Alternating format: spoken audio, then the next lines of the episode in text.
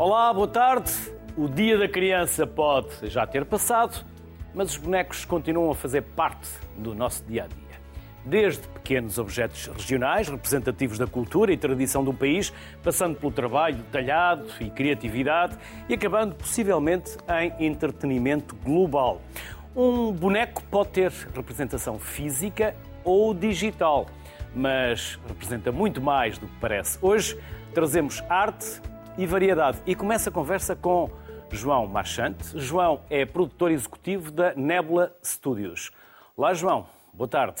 Olá, boa tarde. Tudo bem? Começamos por eh, saber coisas de João ou da Nebula Studios? Ou dos dois?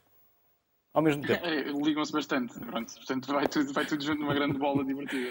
Então, um, o João é que decide. Ah, não, quer dizer, é, é, um gosto ter um segundo à sexta tão divertido como tem, graças a Deus, na Nebula, precisamente. É um estúdio audiovisual fundado em Portugal, em 2008. Uh, trabalhamos uh, essencialmente na área da publicidade e esse trabalho de publicidade em que somos um pouco conhecidos na nossa área por fazer bonecos, chamemos-lhe assim, porque trabalhamos com muitas mascotes e muitas personagens, muitas marcas com as quais temos a sorte de nos divertir e pelo caminho trabalhar. Pode falar das marcas, estes... aqui nós não temos esses uh, pruritos. Aliás, até já estamos a ver uma. Exato. É, é, é, sempre giro trabalhar. Um, neste caso é um duo dinâmico, né? que é a Max e a Matt, que estão sempre divertidos nas suas aventuras pelas lojas fora e interagir com os clientes e o segurança, neste caso. Uh, são sempre guiões muito giros de, de, de, receber, de perceber como é que podemos acrescentar, dar vida aos personagens. Um, e todo esse trabalho que temos vindo a desenvolver, felizmente, também nos permitiu um, sair um bocadinho da caixinha da publicidade, que é o nosso 9 às 5, nosso 2 à 6, como eu estava a dizer, e, e permitiu-nos fazer até uma curta de animação uh, que falaremos depois, certamente, se, se quiserem. Mas tem, pronto, temos um segundo acesso sempre diferente. Se for Max Mate é, é, é hoje, uh, amanhã é outra marca, depois é outra marca, outro exercício, outras personagens, outras aventuras.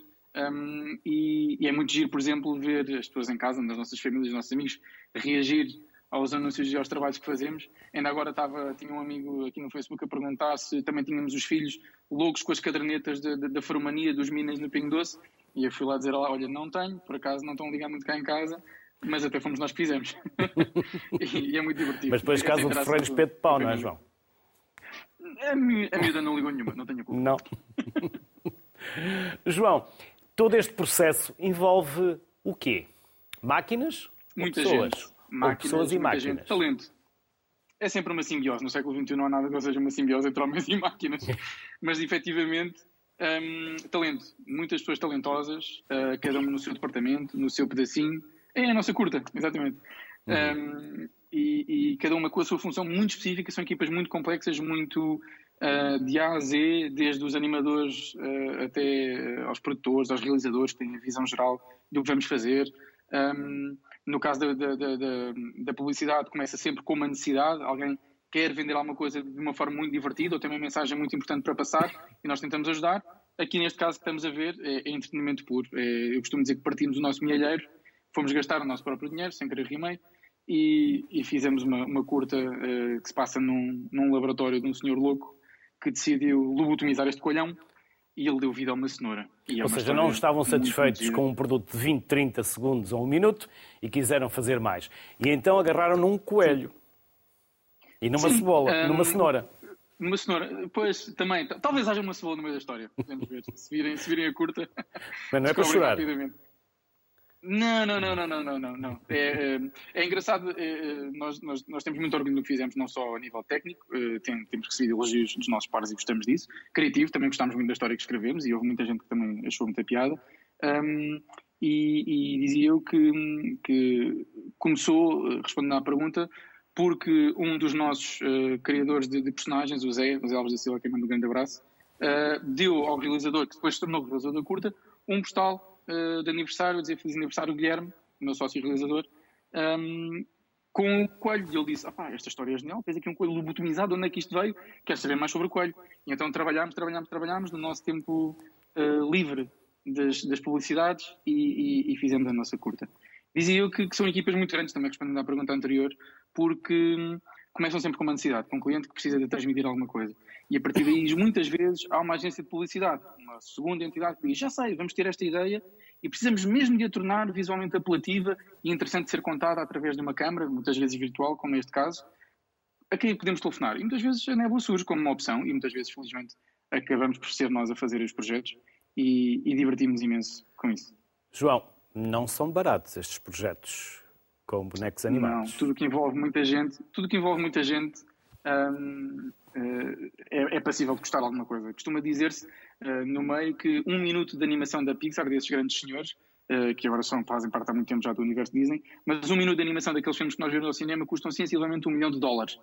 Não é o nosso caso, nem em dólares, nem em euros, nem de perto, nem de longe, mas continuam a ser equipas muito grandes. Isso num filme de 90 minutos, muitas vezes já nos aconteceu a todos certamente os créditos nunca mais acabarem porque é tanta, tanta, tanta, tanta gente à escala portuguesa, à escala de um produto de 20 segundos ou de 30 uh, e à escala do bom espírito português também nós conseguimos fazer isto uh, não diria desenrasque, mas com mais agilidade ainda as contas são muito menores mas sim, mas uh, nós temos projetos em que se fizéssemos um genérico como o da Pixar tínhamos à vontade mais de 45 pessoas e 45 pessoas são três equipas de futebol, para quatro, para cinco, se pensarmos nisso. é muita gente. João, e o próximo passo é Hollywood? É esse mercado?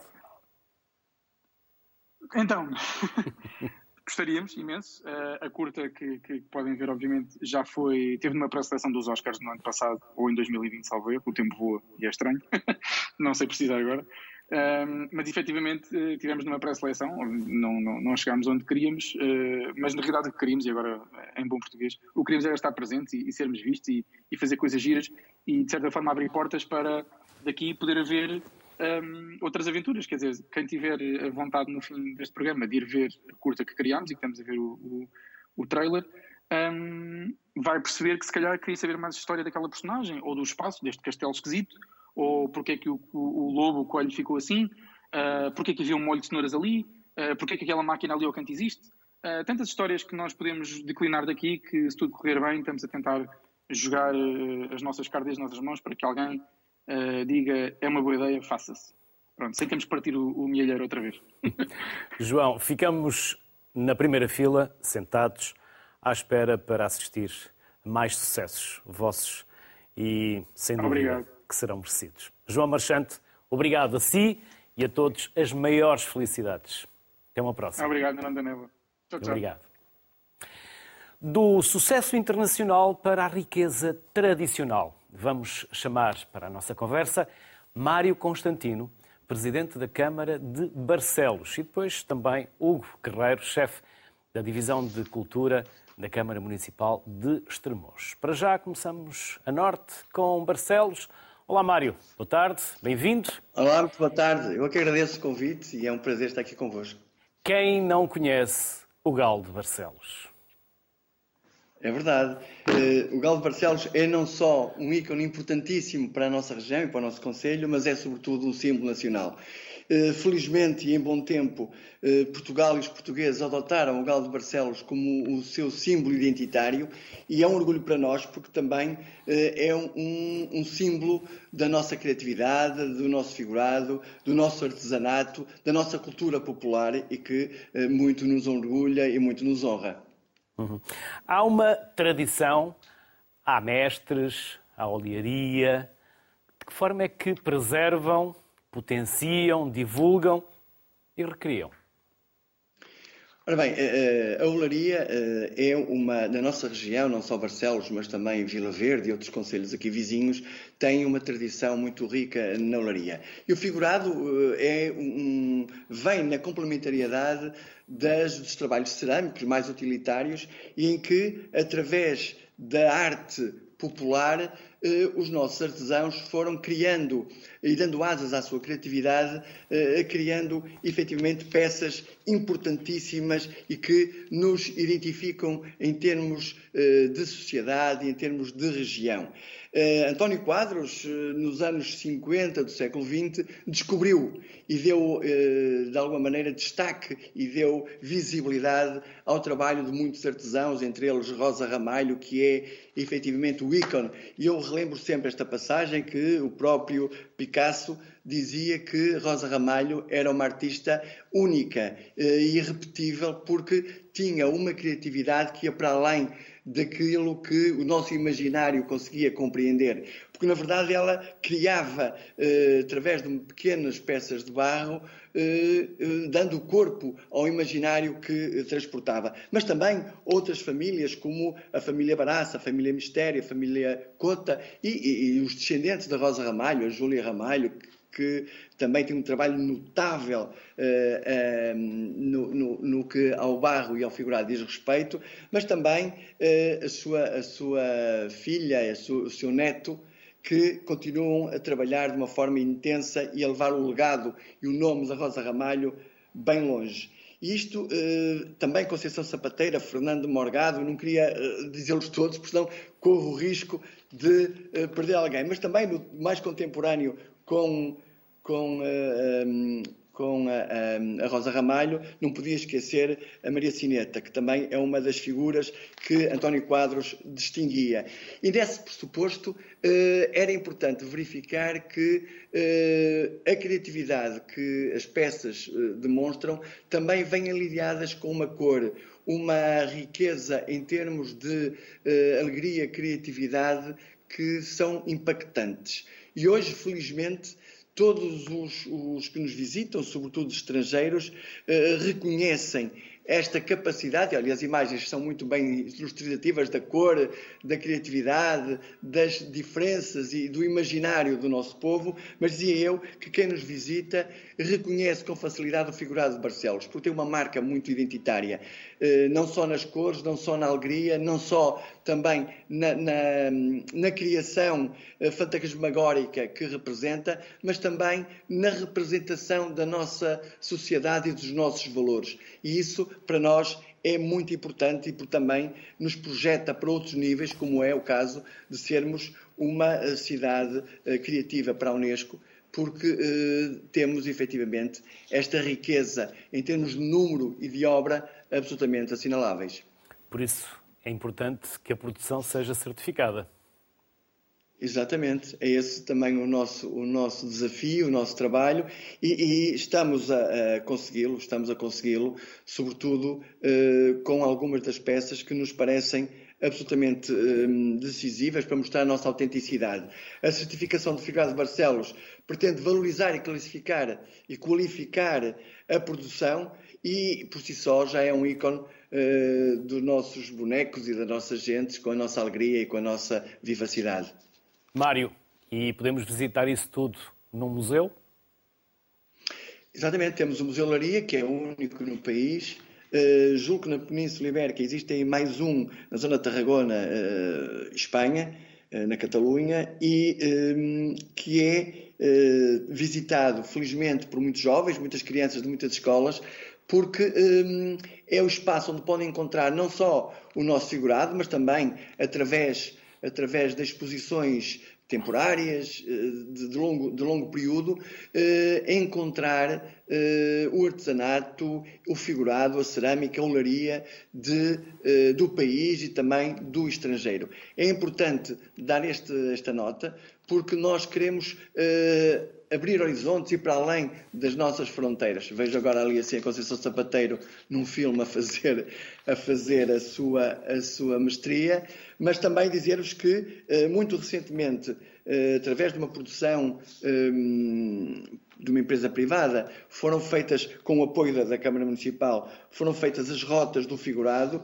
e em que retratamos não só o momento do trabalho dos artesãos, como agora está aqui a ser retratado, mas também, sobretudo, eh, atrás de cada artesão há uma história de vida, há uma história rica de experiências e há também o reconhecimento. Estamos aqui a ver mais uma família distinta na arte do, do figurado, mas dizia eu então, há uma história rica de vivências que são iguais a todos os a muitas outras eh, famílias do país, mas que eh, se traduzem na passar da sua criatividade para eh, o barro e daí projetar o nosso país e, e a nossa sociedade.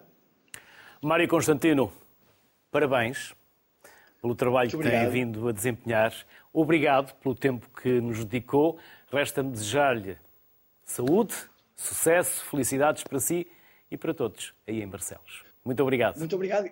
E convido e desafio todos que nos estão a ver a passarem para Barcelos, a verem o Museu da Olaria e também irem aos ateliês dos nossos artesãos. Muito obrigado. E Barcelos que tão bem sabe receber. Mário, até um destes dias. Obrigado. Felicidades. Um abraço. obrigado, obrigado. obrigado.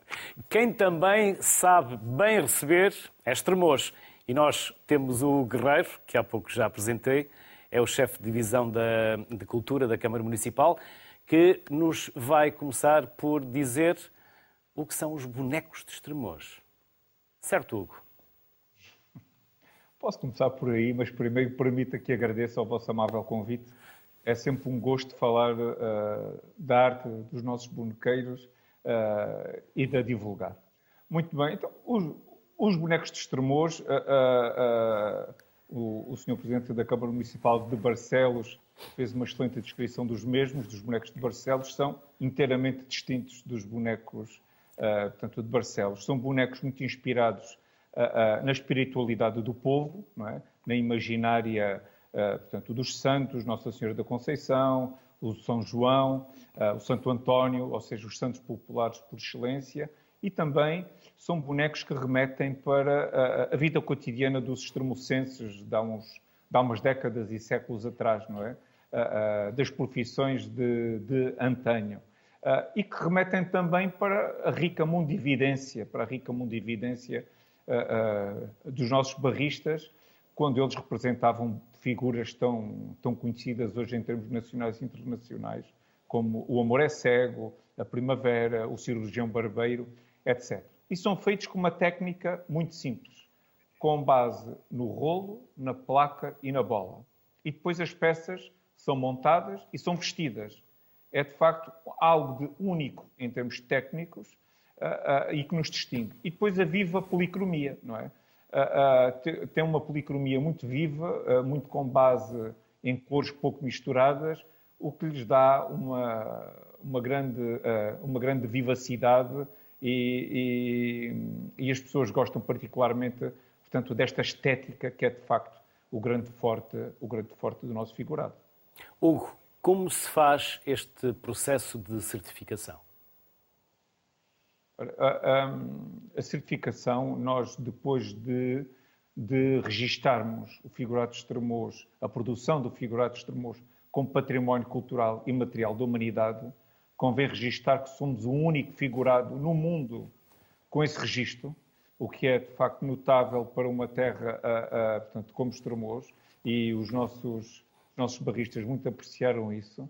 Uh, tínhamos a certeza que, em termos de visibilidade, uh, ia crescer também um interesse de uh, pessoas que não teriam as capacidades técnicas e não estariam sediados em Estremoz, começariam a realizar, portanto, figurado semelhante ao nosso.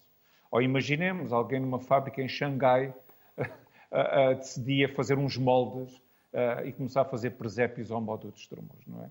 Então achamos que era um perigo não certificarmos o nosso figurado, que é, aliás, o único artesanato a sul do Tejo que está, que está certificado. Há uma única empresa que faz essa certificação, que é a ADER Certifica, uh, que tem sede uh, em Barcelos, e uh, dando nós o nosso know-how técnico e a ADER certifica todo o seu know-how de conhecimento para certificar esta arte, iniciamos um processo que concluímos em 2018, portanto a nossa candidatura venceu em 2017, um ano depois tínhamos já os bonecos certificados, uh, uh, e essa certificação consiste no quê? nós certificamos o modo de produção e certificamos que aquele barrista faz bonecos segundo as técnicas multisseculares que estão associadas ao boneco de extremoso.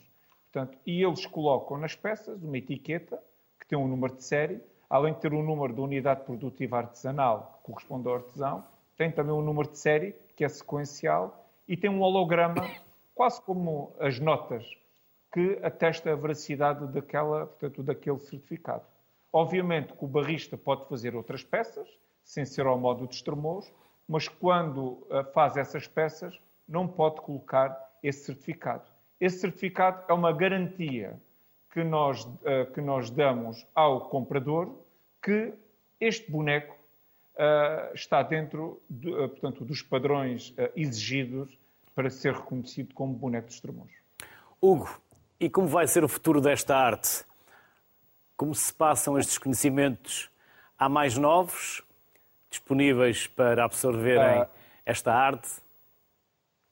O grande objetivo eh, de todo este processo de salvaguarda e valorização que iniciamos em 2012 tinha um objetivo, que era de facto a salvaguarda e era novos barristas. Conseguirmos ter novos barristas, não é? Uh, a parte económica, que é importante, não é? Uh, eu posso dizer que os, os, bonecos, desde, desde uh, a classificação, da, desde o registro da produção como património da humanidade, os preços subiram 100%, 200% em algumas peças, não é? é? É obviamente que é importante a componente económica. Mas para nós o essencial era, de facto, perpetuar, entre aspas, a arte, não é? dado eh, dadas as dificuldades dos barristas aceitarem eh, aprendizes, e nós compreendemos porque neste momento, Portugal não consegue dar resposta às necessidades de formação em ambiente oficinal, o que é particularmente importante de discutir um dia, não é? Uh, só em contexto de aula, o que não faz sentido quando nós queremos dar a conhecer, quando nós queremos um, uh, ter aprendiz em contexto de, portanto, de oficina, conseguimos organizar com o CERT um curso de formação. Um curso de formação em que o formador era um barrista reconhecido de Estremoz, o Jorge da Conceição. Uh, nós, com a Isabel, uh, conseguimos dar a parte teórica, o Jorge da Conceição deu a parte prática e aí uh, conseguimos um conjunto de, de barristas. Eu posso dizer que nós, em 2017, quando do registro como património da humanidade, tínhamos seis barristas. Neste momento temos oito, isto, uh, isto certificados, portanto, oito não, nove barristas certificados e podemos caminhar para mais quatro em 2023. Portanto,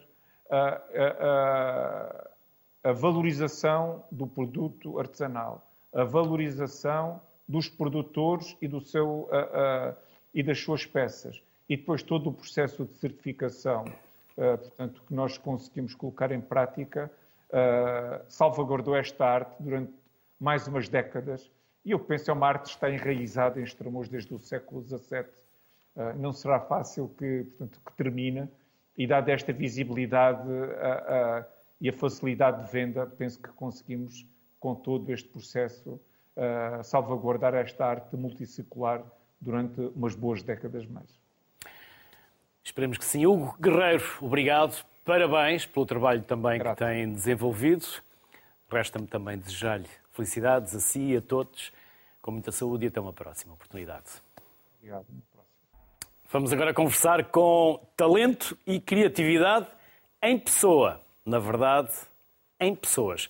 Já vimos as mãos da Catarina João, estamos a ver agora a cara, daqui a pouco vamos também falar com a Filipa Nóbrega, ambas artistas, bem-vindas.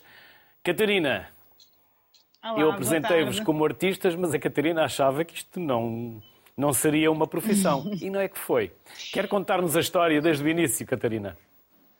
É, é uma história relativamente curta, porque eu, na realidade, comecei a fazer estas peças há cerca de. nem fez ainda dois anos, foi no início da pandemia serviu-me um bocadinho como terapia, não é? Porque, como grande parte das pessoas, esta situação toda deixou-nos aqui um bocadinho abandonados e, portanto, eh, pronto, eu encontrei aqui eh, nestas artes uma forma de escapar e de, e de encontrar o meu caminho, aquilo que me realmente tranquilizava e que me deixava feliz. E comecei por fazer eh, algumas miniaturas até de Harry Potter, que é Sim, super encontrou um vídeo, encontrou um vídeo que é? exatamente, é? exatamente. Por isso é que eu dizia, vamos fui, dar a história desde o início. É, exatamente, fui, fui assim, sem querer, não é? Parece aquela conversa pensa que nós temos que os telemóveis nos ouvem, graças a Deus que sim, porque o YouTube mostrou-me um vídeo de uma artista que eu ainda hoje sou super fã, uma grande mentora minha, a, fazer precisamente um, um book nook, portanto um insert para as prateleiras dos livros, com toda a diagonal e eu pensei, meu Deus, eu vou ter que fazer isto. Eu preciso disto na minha estante e portanto comecei a fazer essa peça para a minha estante pessoal, partilhei com alguns amigos e família que me disseram, tu estás doida, tu tens que mostrar isto às pessoas. Eu dizia, não, isto é para mim, é terapêutico, é só para mim, não quero mostrar a ninguém. Bom, tanto me, me azucrinaram a cabeça só tão pouco que me conseguiram convencer a, a ir à Comic Con uh, o ano passado e foi a primeira vez que, que, mostrei as minhas peças ao vivo. Eu nem sequer partilhava nada nas redes sociais. Foi assim, então e se eu fosse à Comic Con, não é? E a minha prima disse-me, vamos, vamos fazer amigos. Eu fiquei super entusiasmada e como ela disse que ia comigo, uh, pronto, eu arrisquei. Estas peças que estão aqui comigo são algumas das que foram expostas na Comic Con. Eu nunca esperei ter um feedback como aquele que tive. Foi, uh, mudou a minha vida completamente. Porque desde a Comic Con até agora, dá seis meses para cá, isto é a minha vida, todos os dias e com muita alegria. Catarina, não sei se tem alguma coisa na mão que nos quer mostrar ou tem alguma coisa que nós possamos Tenho. ver. Tenho, estamos sim, desconfiados, Tenho, estamos sim, desconfiados. senhor. Mas Sim, ainda antes de nos mostrar, aqui, é? antes de nos mostrar, permita-me perguntar-lhe, não houve uma altura em que foi recuperar alguma coisa do seu décimo ano? Ah, claramente, foi Convém nunca deitarmos fora tudo. Convém nunca deitarmos Nada, fora tudo, porque um dia não sabemos nada. se vamos precisar ou se vai ajudar a mudar a nossa vida. E digo mais, e digo mais, não só isso, mas hoje, por conta dessa experiência de não ter jogado fora os materiais do secundário, hoje guardo tudo. E o meu marido, ao início, dizia para mim: é só lixo. E eu dizia: não é, é arte em progresso. Portanto, eu, eu consegui convencê-lo que os cartões de- das caixas de tudo e mais alguma coisa dão para reutilizar e a prova é que os reutilizo. Portanto, tenho sempre também essa sede de procurar olhar para as coisas ao meu redor e pensar como é que elas se transformam eh, eh, em, em dioramas, em miniaturas, em cenários, não é? Porque tudo pode ser reutilizado e às vezes quando mudamos a escala de uma coisa ela passa a ter, eh, passa a ser outra coisa completamente diferente, não é? Isto é feito com cartão, com bocados de acetato, aquelas caixinhas daqueles pacotinhos de plástico que nós jogamos fora, que vem plástico em tudo nas nossas vidas e, portanto, eu reutilizo isso tudo. Por isso, tudo que nós temos que podemos reutilizar, eu sou apologista disso. Por isso, cuidado quando nos convencem ou quase nos obrigam a destralhar. Exatamente. é isso mesmo, é isso mesmo. Catarina, e o que tem na mão, afinal, que nos quer mostrar? O que tenho na mão foi, eh, assim, a cereja no topo do bolo eh, de tudo aquilo que me tem acontecido ao longo dos últimos seis meses, porque eu sou super fã de Marvel e Star Wars, além de Harry Potter, mas Marvel e Star Wars são os meus universos favoritos. E hum, tive a, a felicidade gigantesca de ter sido convidada pela Marvel e pela Disney a estar presente no evento de fãs ah, de lançamento do filme do Doctor Strange no Multiverso da Loucura. E, portanto, ah, este foi o diorama que fiz, portanto é inspirado no póster do filme, ah, em que tem aqui o Doctor Strange, todos os vidrinhos a sair. E eu decidi aumentar aqui o grau de dificuldade e, e colocar aqui uma luz, não é? Porque eu gosto de pôr LEDs em tudo. E então recriei o póster do filme e foi a peça que apresentei. E, e foi, eh, tive um feedback incrível sobre esta peça e, portanto, é uma peça muito especial para mim porque foi a primeira peça que apresentei num evento de uma das marcas que mais feliz me faz enquanto pessoa. Portanto, como artista, poder fazer isto é um privilégio incrível mesmo. E é uma peça única ou há mais peças? A arte vai ser replicada? ela até poderá ser replicada, mas dificilmente vai ser ah, igual. Porque tudo isto é feito, como disse há pouco, com materiais reciclados, cartão, restos de acetato, talvez se eu aproximar um pouco se consiga ver aqui, portanto, isto tudo são restos de acetato, as letras são todas recortadas em papel, portanto, a única coisa que não é ah, ah, feita, ou que é replicável, digamos assim, em absoluto, é o, a figura, porque a figura é impressa em resina, numa impressora 3D, e, portanto, é passível de ser replicada. No entanto, a pintura é toda feita também à mão, portanto, por muito que eu queira pintar exatamente igual, nunca vai ser possível. Por isso, cada peça é uma peça, e, e, e eu não gosto de fazer estas peças como linha de produção. A Catarina não, fala. Acho que é menos interessante. A Catarina fala com paixão, com muita paixão. Nota-se, gosta do que faz e faz o que gosta. E é importante que depois tudo isto também se transforme em negócio, porque há contas para pagar. Felizmente, felizmente tem sido uh, incrível, tem sido um percurso muito interessante, uh, porque eu não fazia ideia uh, de que o mundo do colecionismo era um mundo tão, tão vivo. a cultura pop em Portugal está muito, muito viva, muito ativa, ainda por cima depois deste período pandémico em que houve muita restrição ao nível dos próprios contactos, não é? Portanto, as pessoas estavam muito sedentas de encontrar-se, de estarem presentes nos eventos, de trocar experiências e os colecionadores e, e, quem gosta de cultura pop procura muitas das vezes produtos exclusivos, produtos que sejam uh, uh, passíveis de ser únicos, não é? Aquilo que eu faço, por muito que lá está, que eu possa duplicar uma estátua, nunca será a mesma estátua porque ela toda ela é pintada à mão. E felizmente tenho tido uma aceitação muito, muito uh, boa. Estou neste momento na Nerdicor, que são os meus parceiros em Coimbra, conheci na Comic Con e foi, como eu costumo dizer, um casamento para a vida, porque uh, não tenho palavras para descrever tudo o que já partilharam comigo e, e, e aquilo que me têm também proporcionado uh, ao mostrar as minhas peças a colecionadores que, que, de facto têm dado um feedback maravilhoso e, e, e têm conseguido fazer, ajudar-me, aliás, ajudar-me a fazer crescer o meu, o meu projeto e, e, felizmente à data de hoje já só vivo disto com encomendas já até agosto, portanto está a correr mesmo muito bem. Estou muito feliz com o resultado. Muitos parabéns, Catarina. Muitos parabéns. Muito obrigada. Muito sucesso e um enorme obrigado por ter aceitado o nosso convite. Obrigada eu. E ter partilhado Obrigada connosco eu. essa sua história tão inspiradora, Catarina. Bem-haja. Muito obrigada. Obrigado. Quem também tem uma história inspiradora, que já apresentei há pouco, é a Filipa Nóbrega. Uh, olá, Filipa. Boa tarde, bem-vinda. Boa tarde. Vamos conhecer também a sua história? Sim. É, a minha história, bem, eu revejo-me um bocadinho nas palavras da Catarina.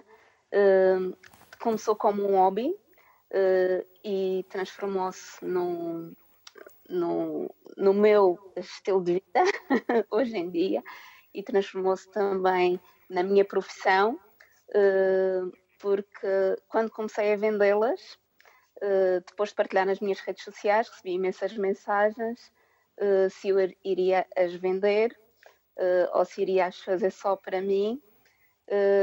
e eu então aí decidi que estava-se a abrir uma porta e decidi fazer das bonecas a minha profissão. E hoje em dia já tenho mais de 400 bonecas feitas por mim, espalhadas pelo mundo inteiro e é uma paixão. Começou também como uma terapia e, e pronto. É Filipa, já sentimos aí um sotaque, mas ainda não Sim. percebemos o accent. Quero da falar. Madeira. É da Madeira. E está onde? Sim. Estou no Reino Unido. E foi para aí há quantos anos? Pronto. Vim para cá há oito anos. Uhum.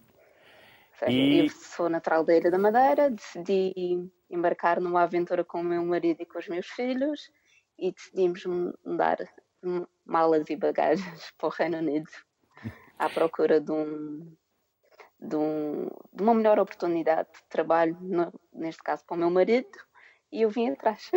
Uhum. E eis que também se abriu uma oportunidade para si. Sim, abre-se uma oportunidade para mim em 2016. Eu estava grávida da minha filha e andava à procura de um projeto novo.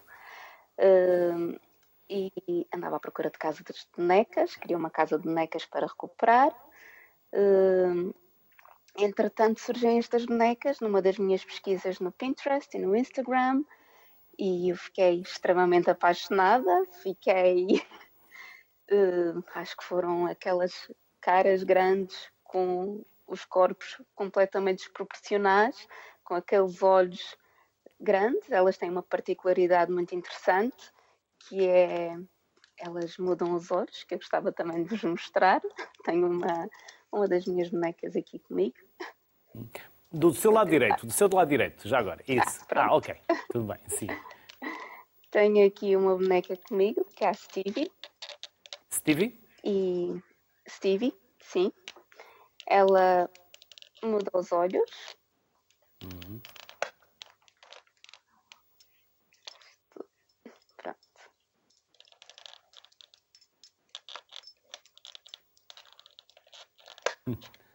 Muito, muito bonita. Quanto tempo demora a fazer uma. Qual é o processo, Filipa? Como, como, como faz essas bonecas? Eu, quando adquiro uma destas bonecas, elas vêm nestas caixas. E depois eu desmonto a boneca e elas vêm assim.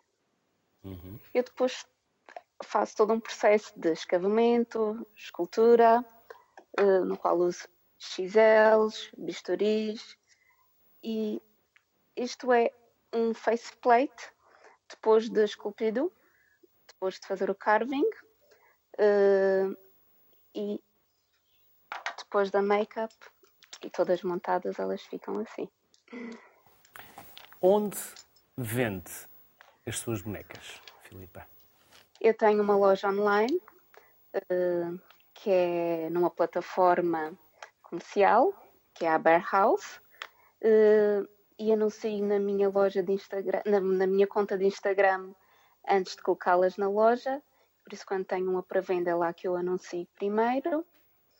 E, e depois, uh, geralmente recebo mensagens no Instagram e direciono as pessoas para a minha loja. E a Little Matilda uh, pode ser comprada online? Little Sim. Sim. E onde se mistura com a fotografia? Uh, estas bonecas são ícones de moda e acabaram por se tornar um objeto uh, delicioso para ser fotografado, uh, onde elas é, são as expressões, a forma como uh, nós a vestimos, porque existe uma série de acessórios, existem artistas que fazem acessórios especialmente para este tipo de bonecas, que são as bonecas Blight. E, e ir, ir para a rua fotografá-las, inseri-las no, no meio, uh, na natureza, na cidade. Uh, e, e pronto, é, é uma paixão ir fotografá-las. E muitos parabéns, Filipa. São muito Obrigada. bonitas. Os maiores sucessos, as maiores felicidades a si e para a sua família.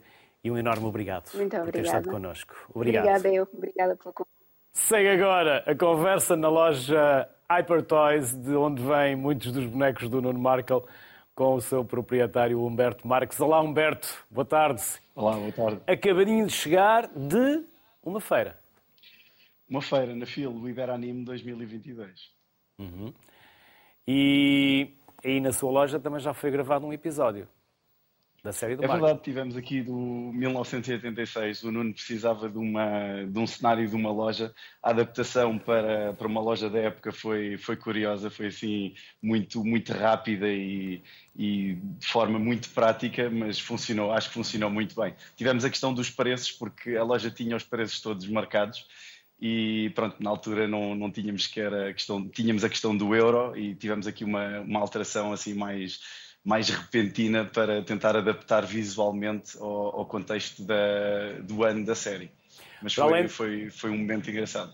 Para além do que estamos a ver em fundo, o que tem a sua loja de tão especial?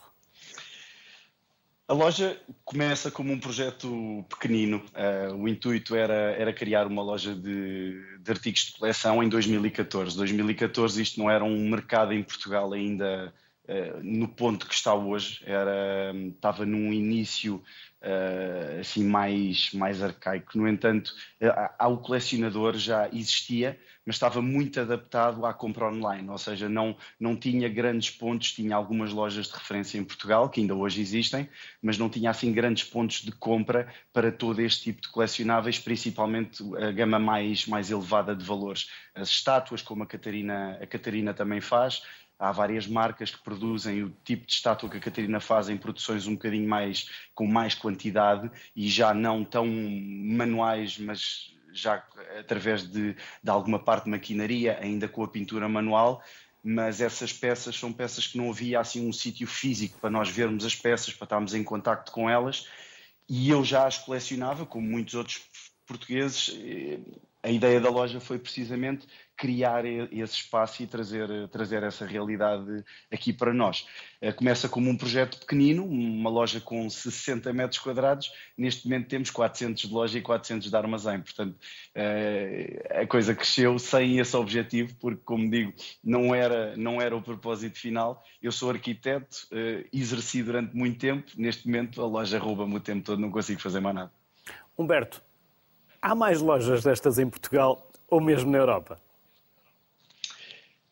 Existem algumas. A particularidade que a, Hyper, que a Hyper conseguiu criar uh, realmente a nível europeu e mesmo mundial é a questão do espaço físico, porque nós vamos tendo lojas pequeninas que geralmente até estão situadas nas periferias das cidades. A Hyper tem aqui a questão de estar no centro de Lisboa, nós ficamos aqui junto ao Marquês de Pombal, um, e, e, realmente com uma dimensão que não é normal para estas lojas, mesmo a nível mundial. Por exemplo, França temos muitas lojas, mas são lojas pequeninas e focadas em temas específicos. Portanto, há muita quantidade de lojas, mas não há nada desta escala e desta dimensão. E é isso que realmente torna a Hyper num, num espaço físico para quem gosta deste universo quase único neste momento por todo o mundo. É precisamente a variedade concentrada num espaço tão grande um, e no centro do, de uma capital europeia. Humberto, como escolhem o que comprar e a quem comprar? Pergunta complicada. Eu trabalho com mais de 130 fornecedores. Uh, é inevitável que, como colecionador desde os 16 anos, tenho 42, acabe de escolher as coisas muito uh, com o foco naquilo que eu gosto, que são as minhas paixões. Claro. Agora estou a ver esta imagem do predador com uma máscara. Claro que hum, isso foi na altura do Covid. É, é, um predador que está na minha secretária, é uma peça da minha coleção pessoal e realmente achámos que fazia sentido num dos diretos, que nós fizemos muitos diretos nos confinamentos, uh, meter uma máscara no predador. Uh, mas pronto, e então essa escolha é, é, muito em função das coisas que eu coleciono.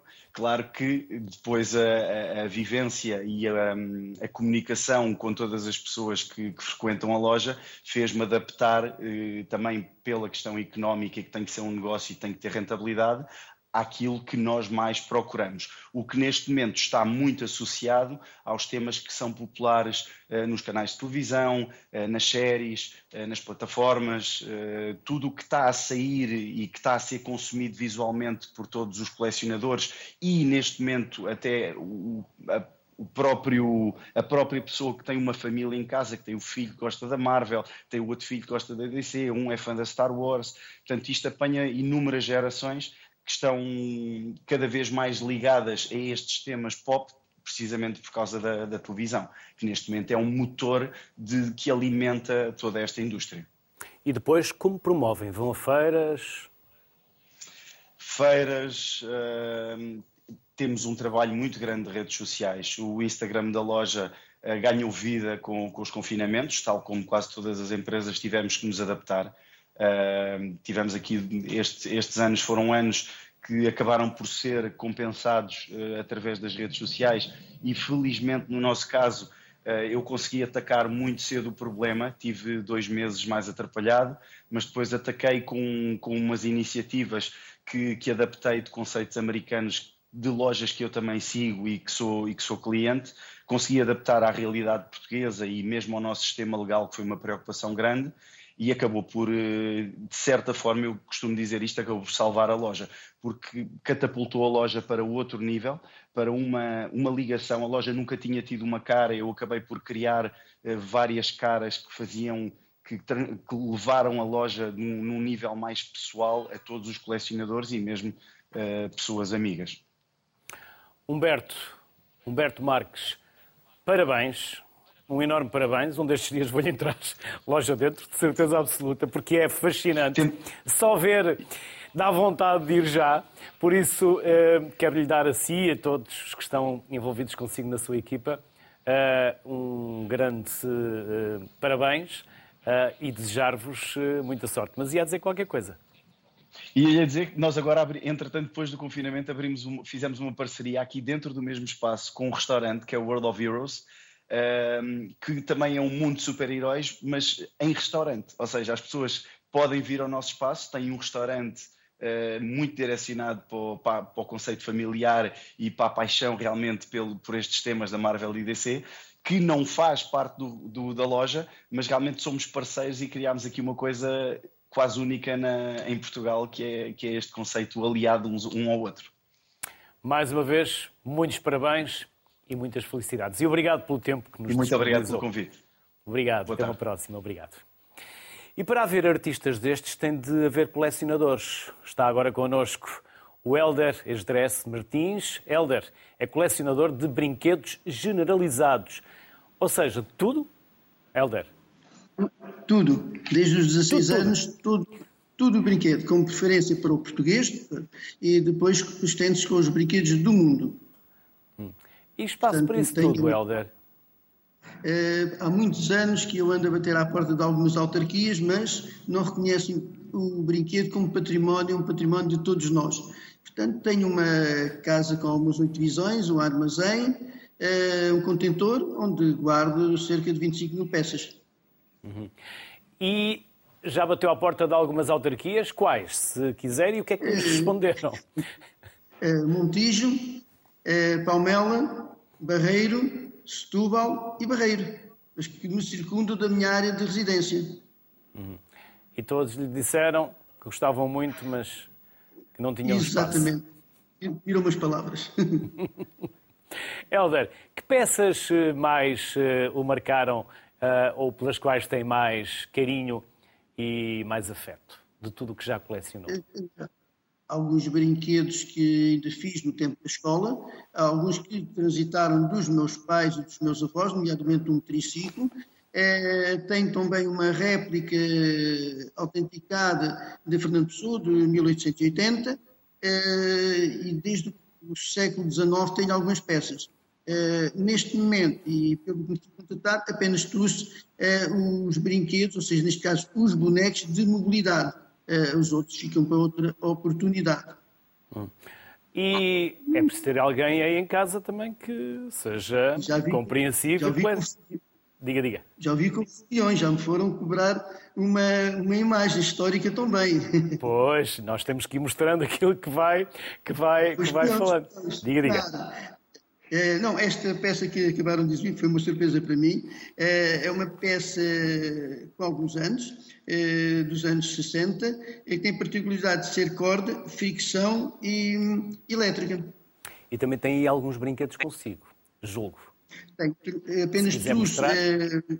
Sim, eu estou no Museu de Arqueologia, é, que abriu os portos com a rapidez e com é, a emergência com que me contataram, eh, o que eu trouxe foi realmente bonecos do mundo. Eh, bonecos que eu, eh, alguns vêm de familiares, outros chegam de várias, por vários meios, outros em algumas das deslocações que eu tenho feito nas campanhas médico-sanitárias para esse mundo, nomeadamente nos países de expressão portuguesa. Tenho, por exemplo, aqui Timor, uma, um boneco de Timor, portanto, e agora está-se a assinar os 20 anos da, da independência. Uh, tenho também de Moçambique, Moçambique. Uh, tenho também, de, neste caso, de Senegal. Uh, tenho um de Angola. Não sei se estou muito, muito mais rápido. Não, pode mostrar, pode, temos tempo, temos tempo. Temos mais rápido. Temos também do Brasil, do Brasil temos duas figuras de animação. temos a baiana, feita em corda e crochê. Esta é uma particularidade. Numa das deslocações que eu fiz ao Brasil, para integrar a, a, Semana Internacional dos Museus, nós fomos visitar um presídio, um presídio feminino e depois fizemos um trabalho coletivo, não só com Portugal presente, com outros países, uh, e foi-me oferecido por uma presidiária que estava a cumprir uma pena de 25 anos, uh, esta figura, portanto, do qual também tem alguma marca uh, feita nos serviços prisionais. tem também um, um, boneco de articulação, um mumelengue, isto não posso falar muito porque há amigos meus e colegas que estão aí que percebem mais, são um mumelengue, não é mais como similar de uma marionete, de Belém do Pará, depois temos eh, também eh, de uma amiga nossa, amiga de Portugal, que é Janete Barros, eh, que tem um projeto muito giro que é o Brincar na Rua, o Ler na Rua, nas ruas de Fortaleza, e que com intercâmbio me ofereceu esta boneca eh, feita com tecidos reciclados, resíduos que mandam para a rua. Pronto, que nós oferecemos. Ela... Também, diga, diga. Sim, sim. sim, sim. Helder, brincar não tem que ser necessariamente com bonecos que lutam entre si. Não, já sei onde quer chegar. É, eu só estou aqui a induzir conversa, porque eu já sei as respostas. Sim, sim, sim. sim. Mas eh, antes de entrar nesse diálogo e referir, é, dos Açores, é, uhum. três ilhas aqui representadas, é, portanto, temos falado que é português, portanto, é, portanto das três ilhas representadas, terceira, São Miguel, e, Pico. As ilhas aqui representadas nestas, nestas três figurinhas. Pronto, temos também uh, o brinquedo de plástico, de polietileno, também é português dos anos 60, Portanto, e depois temos mais, mas uh, agora, indo ao seu diálogo, e sei onde é que pretende chegar, estou aqui com o meu franjinhas, uh, que é uma mascote, que é um do, uma matec dos programas dos anos para, 60. Para pôr do outro lado, vou tentar pôr do outro lado, que assim não vemos. Ah, sim, sim, assim vemos. Este é um talismã que fez agora 50 anos, em 1900, eh, de, fez agora, eh, em 2019, os 50 anos desta peça de franjinhas. Pronto, penso que me ia interpelar o brinquedo enquanto elemento de aproximação e sinónimo de paz. Seria isso? Me interpelar? Isso. Exatamente. Pronto, foi nesse sentido que tive a honra de participar a semana passada uh, numa mesa redonda uh, em Londres, onde uh, mais uma vez se provou que o brinquedo, nomeadamente o boneco, pode ser ministro de paz, diálogo, entrelaço e afeto entre homens, começando pelas crianças, porque se nós, e peço desculpa, é, que é isso que depende, se nós colocarmos um boneco na fronteira, com, dois, com duas beligerantes, dois rivais falando uma linguagem mais popular, é, duas crianças, as duas mesmas crianças agarram nesse boneco e começam a brincar. Esquecem-se que são fronteiras diferentes. Os adultos poderão estar diferentes, poderão, numa primeira fase, começar a olhar e, se possível, até se ajoelham e brincam com a peça. Uh, se tiverem com armas, até as armas põem-se aqueles momentos, aqueles momentos, porque vem a criança a brincar. Elas ficam tocadas no afeto, na admiração uh, pelo brinquedo, seja ele boneco ou boneca, ou seja um, utensílio uh, diverso, desde que seja brinquedo. Portanto, o brinquedo pode ser protagonista de um diálogo, de um simples aperto de mão, de um simples gesto de afeto numa fronteira de beligerantes de guerra.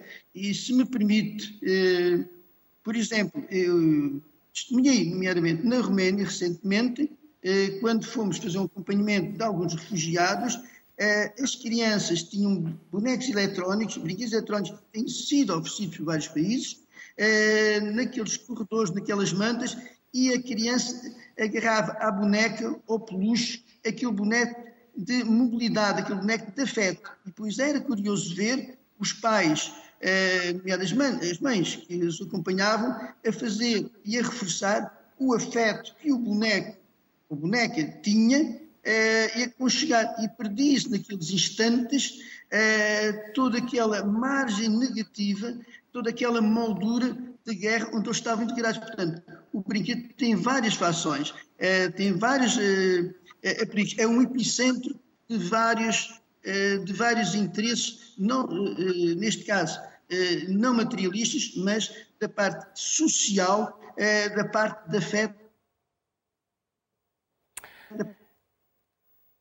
Não sei se me alonguei. Sim, excelente forma de terminarmos, Helder Asdresse Martins. Muito obrigado pela simpatia que teve.